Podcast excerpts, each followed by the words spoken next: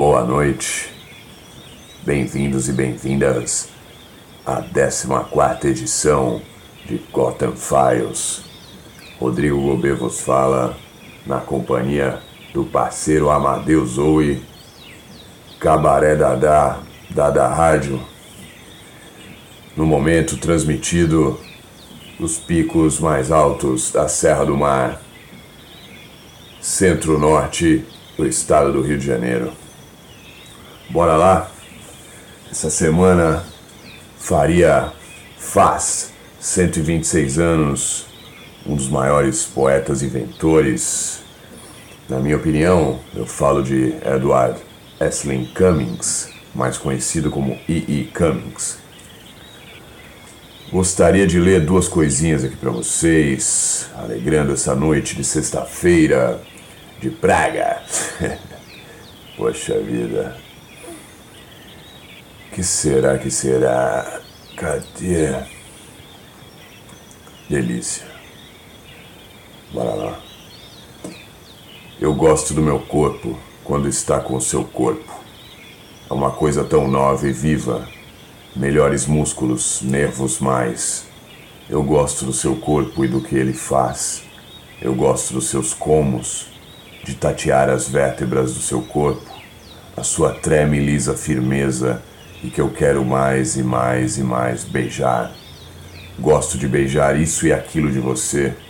Gosto de lentamente golpeando o choque do seu velo elétrico e o que quer que freme sobre a carne bipartida e olhos migalhas de amor grandes, e acho que gosto de ver sob mim você vibrar tão viva e nova assim.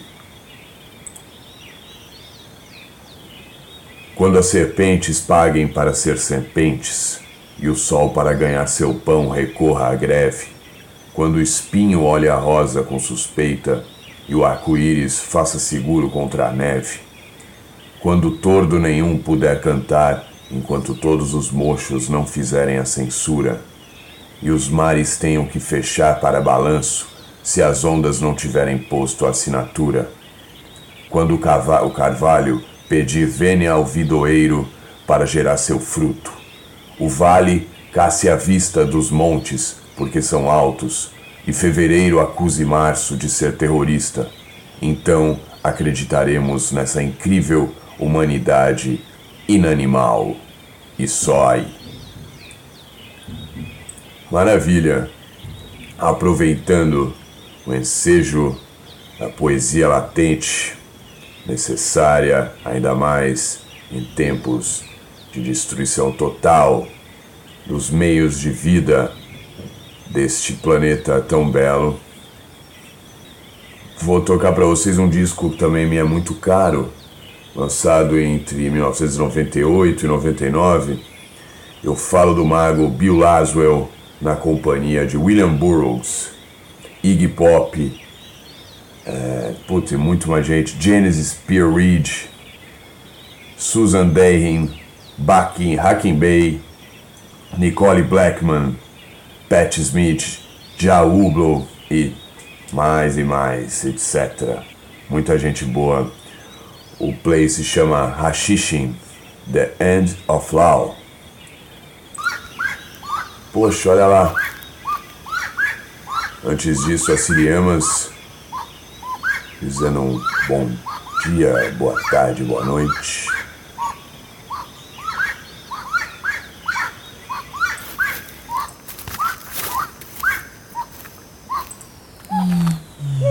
Boa viagem.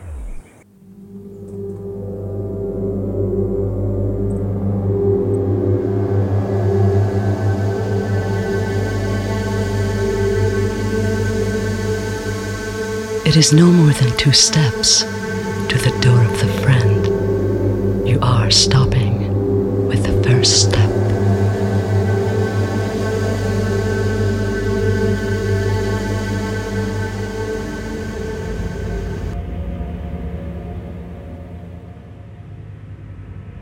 Nothing is true. Nothing is everything true. Is everything, everything is permitted. Is permitted.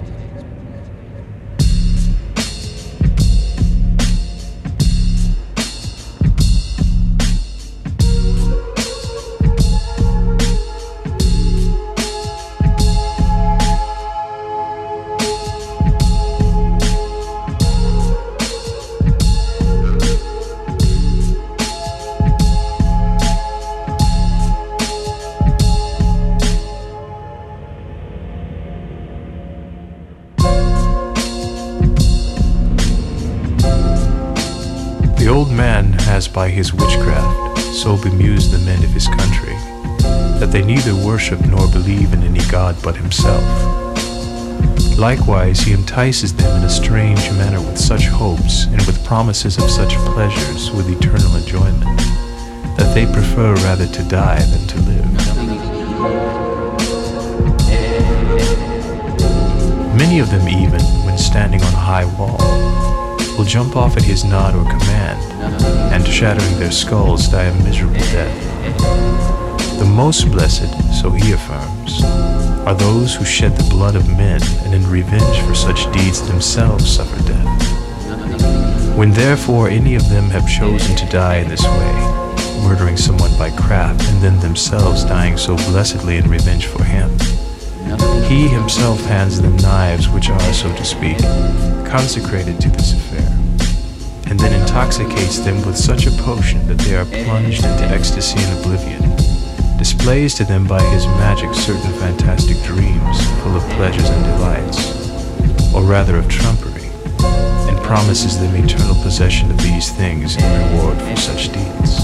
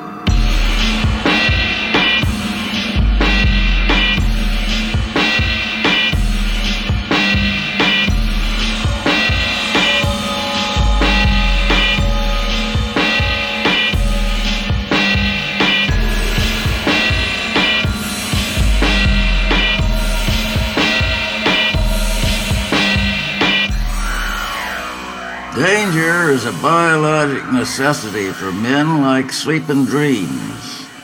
If you face death for that time, for the period of direct confrontation, you are immortal. For the Western middle classes, danger is a rarity and erupts only with a sudden random shock. And yet we are all in danger at all times, since our death exists. Mektub, it is written, waiting to present the aspect of surprised recognition. Is there a technique for confronting death without immediate physical danger? Can one reach the Western lands without physical death? These are the questions that Hassan i Sabbah asked.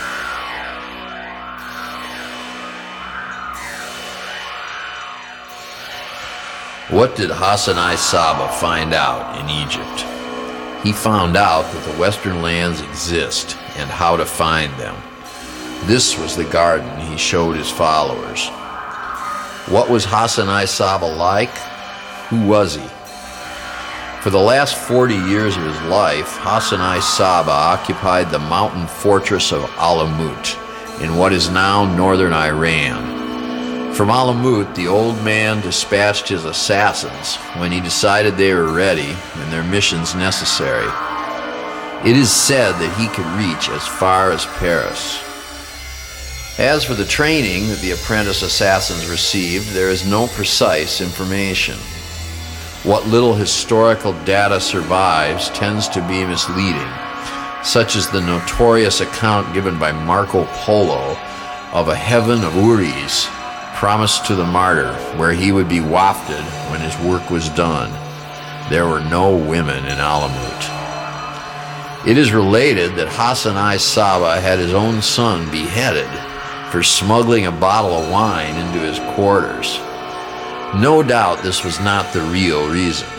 Obviously, the boy was plotting against the old man's life. It happens in the best Eastern families. Beyond that, there is little. Did he ever tell a joke, or smile, or drink? Some say that in his later years he became an alcoholic, and that the smuggled bottle of wine was intended for him and poisoned. Rumors. But very little of the man emerges, and what we do see is not sympathetic. One can't help thinking of these evil old mullahs with their closed, harsh faces. I mean that his personal life, his habits, his eccentricities are completely occluded. This may well have been deliberate on his part. Oh, yes, I knew him personally, but I never knew him at all. He was a man with many faces and many characters. Literally, he changed unrecognizably from one day to the next. At times, his face was possessed by a dazzling radiance of pure spirit. At other times, the harsh gray lineaments of fear and despair gave notice of defeat on some battleground of the spirit. Battles are fought to be won, and this is what happens when you lose. One thing I know he was a frontline officer who never asked his men to do what he would not do himself. He was ready to fight beside them, inch by bloody inch.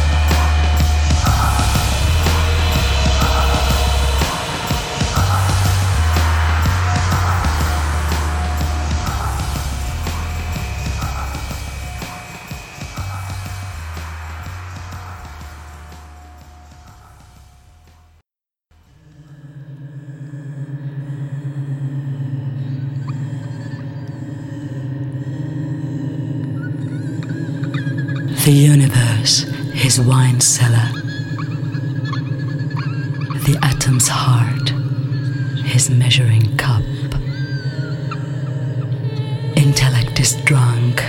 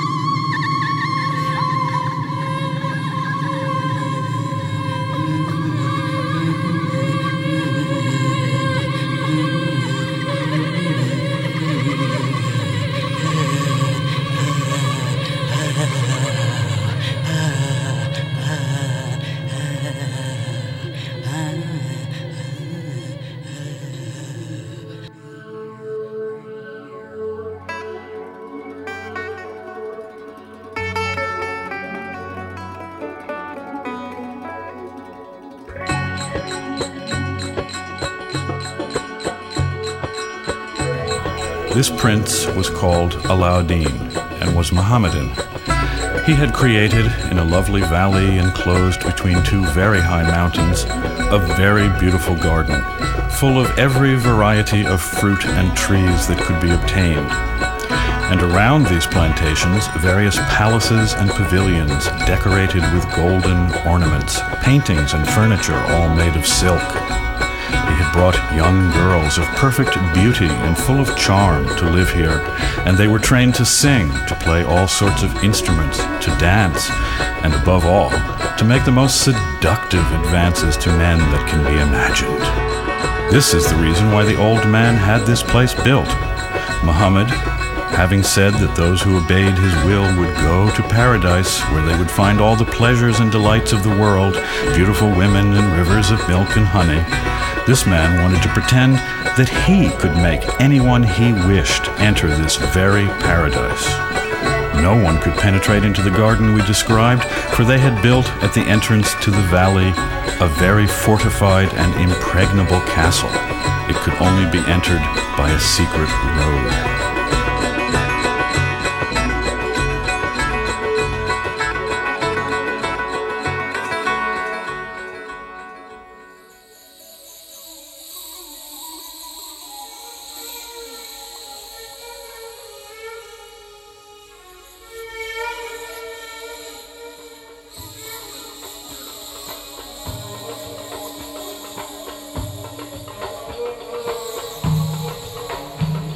Then, one day, I reached those city gates where angels are servants, where planets and stars are slaves. A garden of roses and pines, girded round with walls of emerald and jasper trees, set in a desert of gold embroidered silk, its springs sweet as honey, the river of paradise a city which only virtue can aspire to reach, a city whose cypresses are like the blades of intellect, a city whose sages wear brocaded robes woven of silk. And here, before these gates, my reason spoke. Here within these walls, find what you seek and do not leave without it. So, I approached the guardian of the gate and told him of my search. Rejoice, he answered. Your mine has produced a jewel. For beneath this land of truth, there flows a crystal ocean of precious pearls and pure, clear water. This is the lofty sphere of exalted stars. Aye, it is paradise itself the abode of Houris.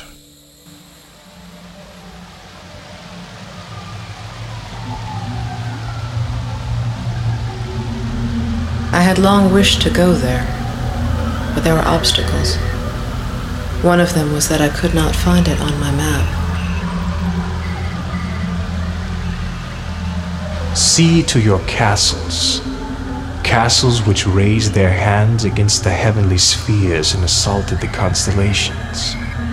Men cannot reach its highest peaks, nor can the birds, not even the vulture and the eagle.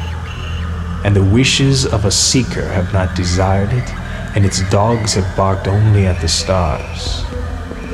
The castles of Rukn Adin, which rubbed horns with the horn of the bull, whose crags from their great elevation placed their hands on the girdle of Orion, and which vied for glory with the palaces of Saturn.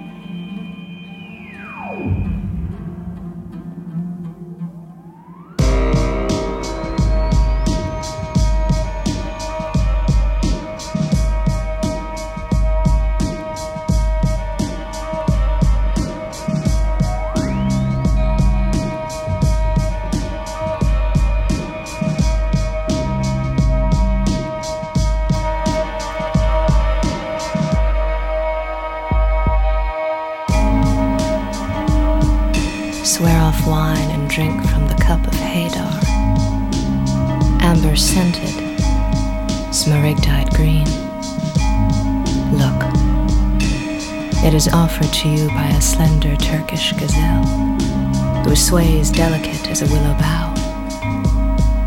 As he prepares it, you might compare it to the traces of fine down on a blushing cheek, since even the slightest breeze makes it move as if in the coolness of a drunken morning, when silvery pigeons might whisper in branches, filling its vegetal soul with their mutual emotions. How many meanings it has, significances unknown to wine. So close your ears to the old censor's slander.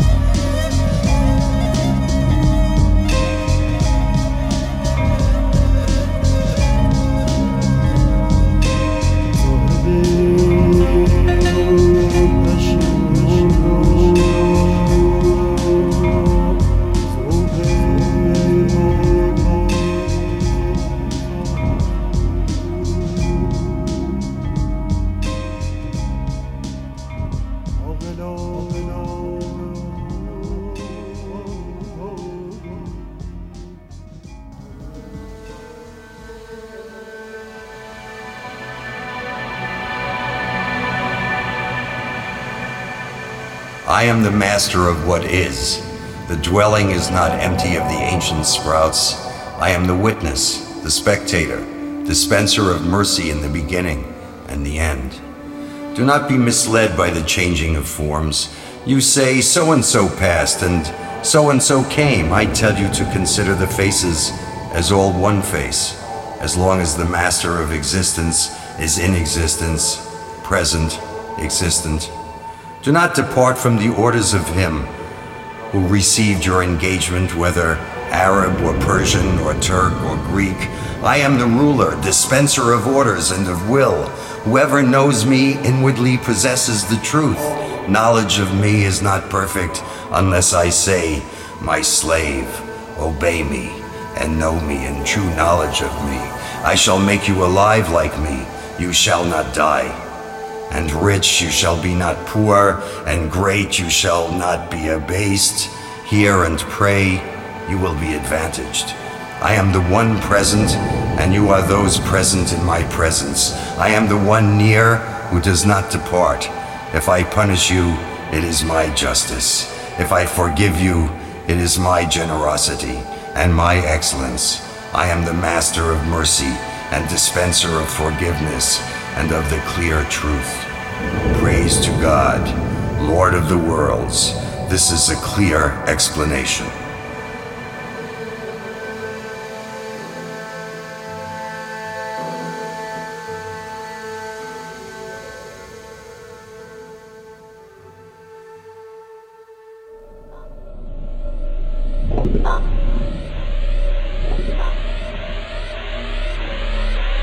He makes one faithful, another an infidel. He fills the world with tumult and wrong. Taverns have been edified by his lips. All my desire has been accomplished through him.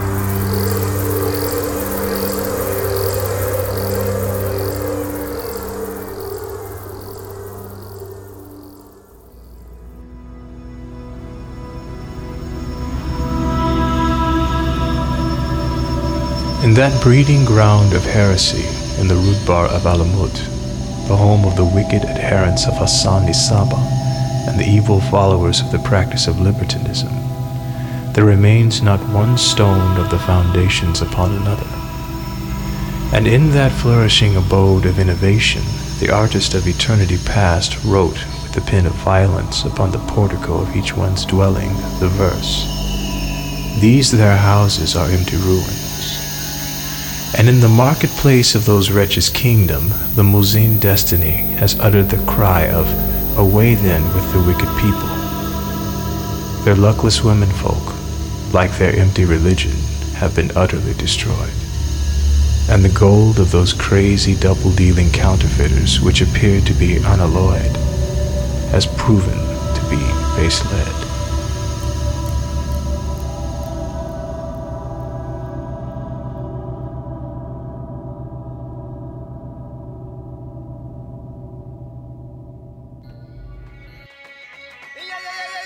The Imam Jafar Sadiq replied one day to a man who asked him whether it was true that on the day of the resurrection God would be visible to all. Yes, said the Imam. He is visible even before that day. He has been visible since the day when he asked, Am I not your Lord? The true believers have seen him even in this world. Dost thou not see him? And the man replied, Oh my lord, I see thee. I see. Permit that by thy authority I go and announce it to the others. But the man said, No. Say nothing to anyone, for the people are stupid and ignorant. They will not understand. They will disavow you and hurl the anathema at you.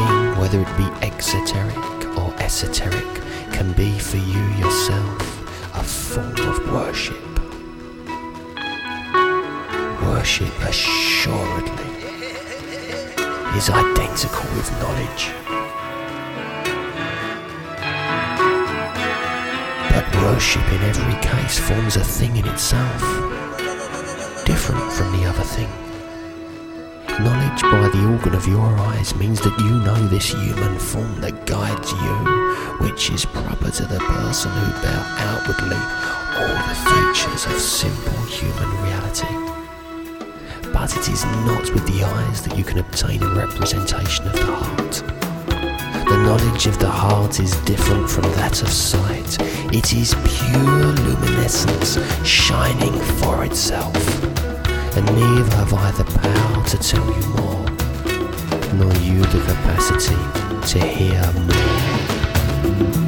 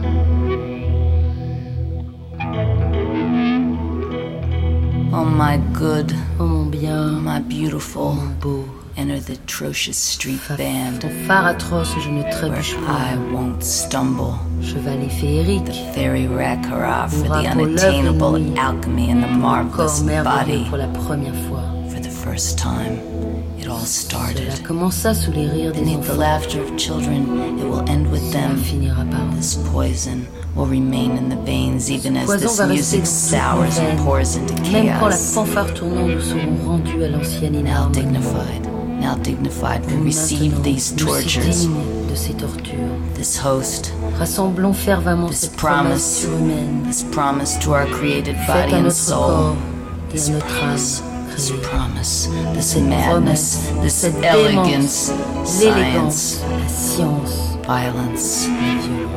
This promise that the tree of On nous a life will be buried, tyrannical goodwill exiled, du bien et du so we can bring forth pure love, de déporter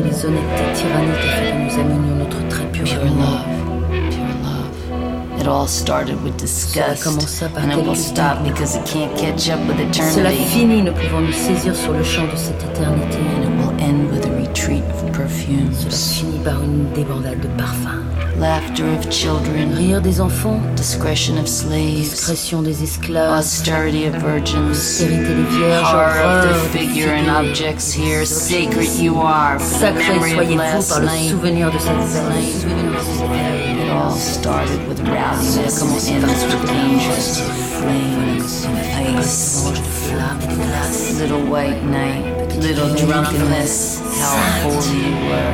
It Only for the mask you gratified us with. Your. T'affirmons méthode. We affirm your method. We Pas won't que tu as forget. glorifié hier chacun We de won't nos forget that yesterday you glorified all of our ages. We have faith in poison. We know how to give our life fully every day. tout entière, tous les jours. Come, the time, the assassins.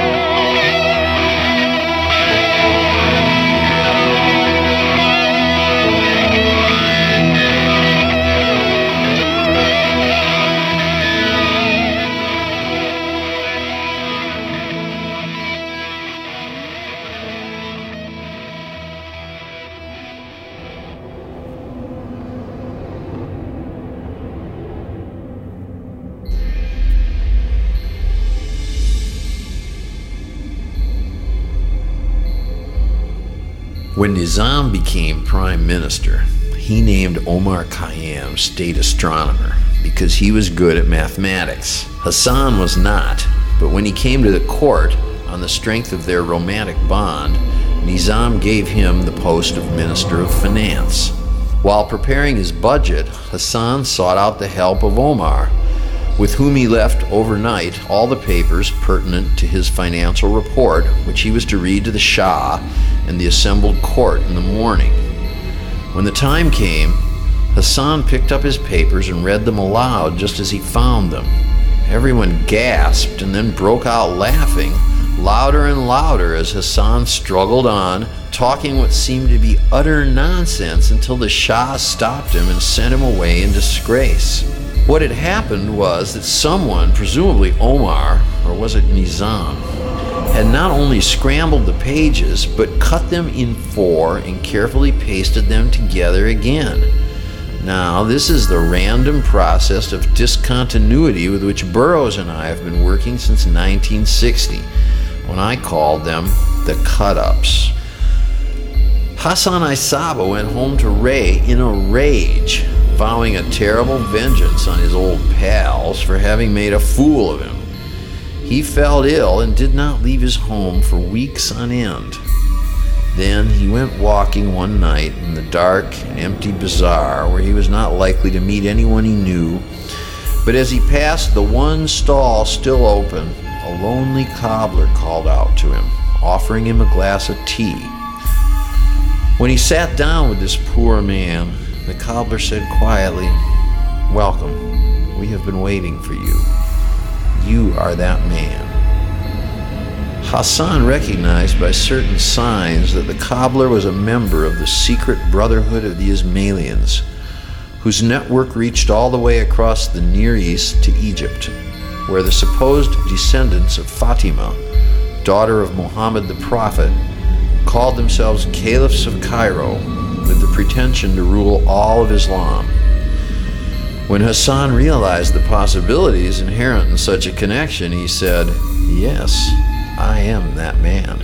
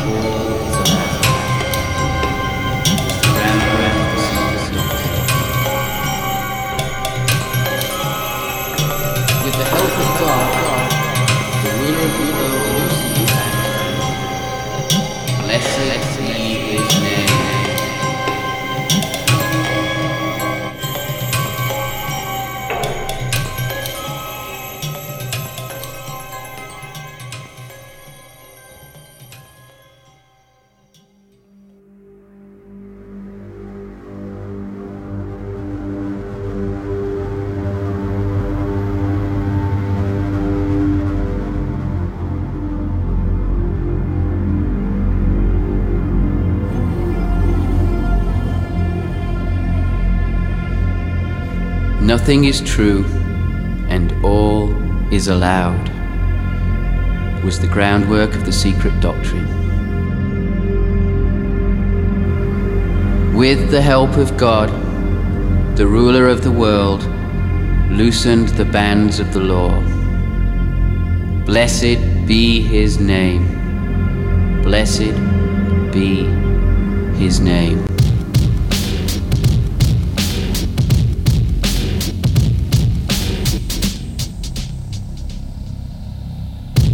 Is paradise anything but the pleasures of this present life?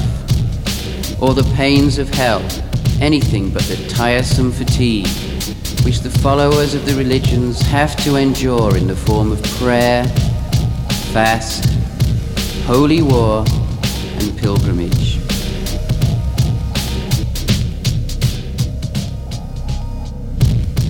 Know that I have delivered you by this letter of mine from your chains and freed you from your bonds.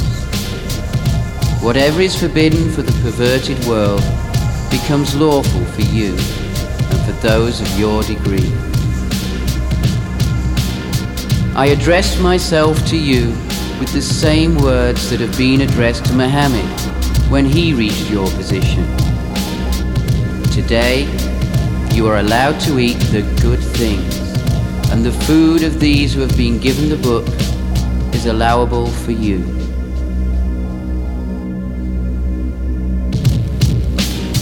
When the believer reaches the highest degree of faith, he is dispensed from the religious practices. No more fasts for him, no prayers, no pilgrimage, no jihad, no food, drink, dress, or woman whatsoever is forbidden to him. You and your brethren are the heirs that inherit paradise. In this world, however, you inherit its pleasures and enjoyments that are forbidden to the ignorant that cling to the religions of the lawgivers. You are to be congratulated that you are no longer bothered with their religions. Whoever reaches this stage has acquired the keys of heaven and earth, found the philosopher's stone, and is in the possession of the great metal.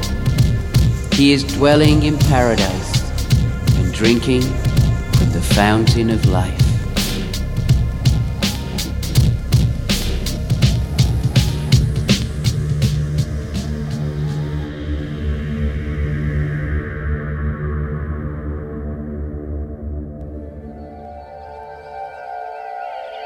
People say that paradise is a vineyard, a garden of running waters, golden trees, scented fruits, houris, fairies, and cupbearers, castles of gold and silver, thrones ornamental and bejeweled, As Nasser Khusro says, people would not have the name of highest paradise on their tongues if there were no fried birds, pastry, quails, and puddings there. They say they will drink pure wine. Cupbearers of the Lord will give them pure wine to drink. In this way, people will have hope that they may arrive at God. Paradise is a person.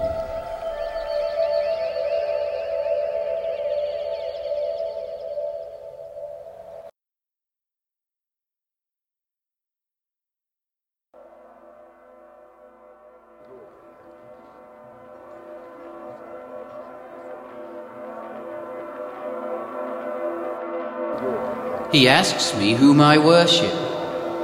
I worship no one, for I myself am God, the one true God, of whom the others are but shadows.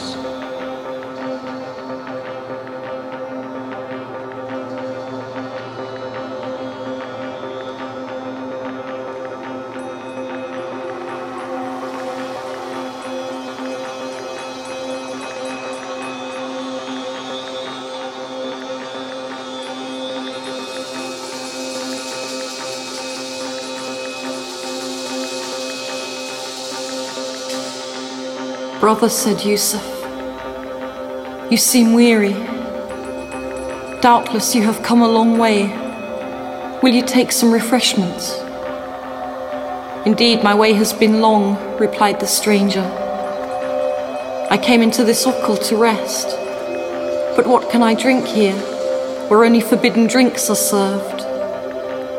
You Muslims, you dare not moisten your mouths with anything but pure water. But we, who are of the sect of the Sabaeans. We can, without offending our law, refresh ourselves with the generous blood of the grape or the fair juice of the barley. But I do not see any fermented drink in front of you. Oh, I have long disdained their vulgar drunkenness, said Yusuf, making a sign to a Negro who set upon the table two small glass cups surrounded by silver filigree and a box filled with a greenish paste in which was placed an ivory spatula. This box contains the paradise your prophet promised to his believers. And if you were not scrupulous, in one hour I would put you in the arms of the Houris without making you pass across the bridge of Al Sirat, he said, laughing. But this paste is hashish, if I'm not mistaken, said the stranger pushing aside the cup in which Yusuf had put part of the fantastic mixture. And hashish is forbidden. Everything pleasant is forbidden, said Yusuf, swallowing his first spoonful. The stranger looked at him with dark blue eyes, and his forehead contracted in folds so violent that his hair moved with the movement of the skin. For a moment, one would have thought that he would spring upon the careless young man and tear him to pieces, but he contained himself, and suddenly changing his mind, stretched out his hand, took the cup, and slowly began to sample the green paste.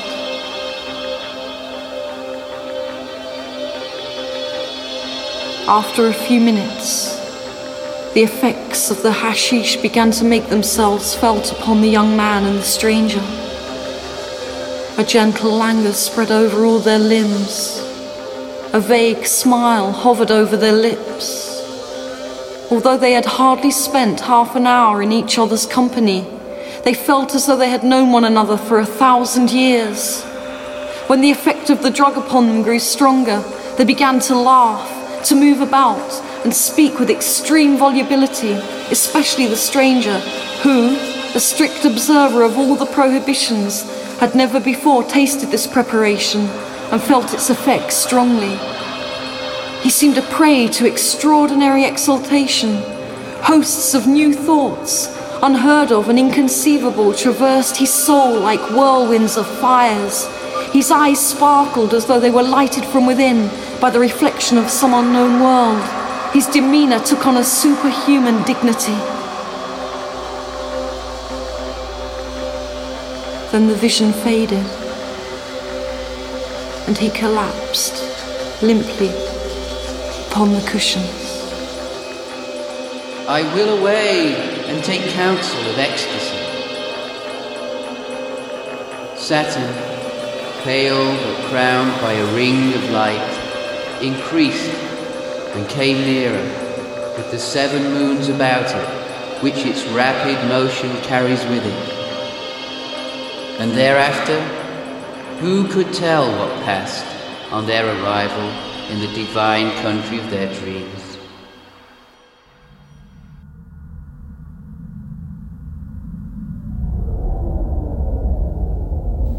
By night, Hassan-i-Sabbah, like a civilized wolf in a turban, stretches out on a parapet above the garden and glares at the sky, conning the asterisms of heresy in the mindless, cool desert air. True, in this myth, some aspirant disciples may be ordered to fling themselves off the ramparts into the black, but also true that some of them will learn to fly like sorcerers. The emblem of Alamut holds in the mind a mandal or magic circle lost to history but embedded or imprinted in consciousness. The old man flits like a ghost into tents of kings and bedrooms of theologians, past all locks and guards, with forgotten Muslim ninja techniques, leaves behind bad dreams, stilettos on pillows, puissant bribes.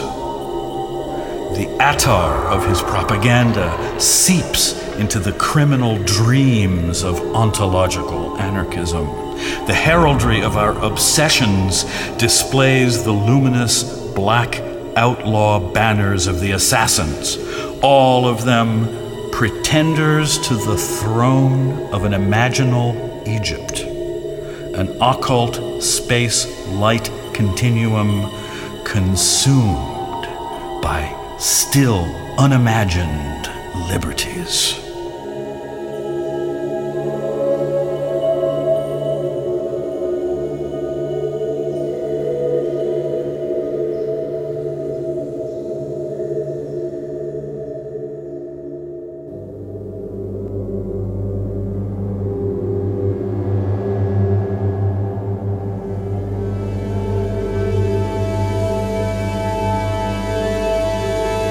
Take one step outside yourself.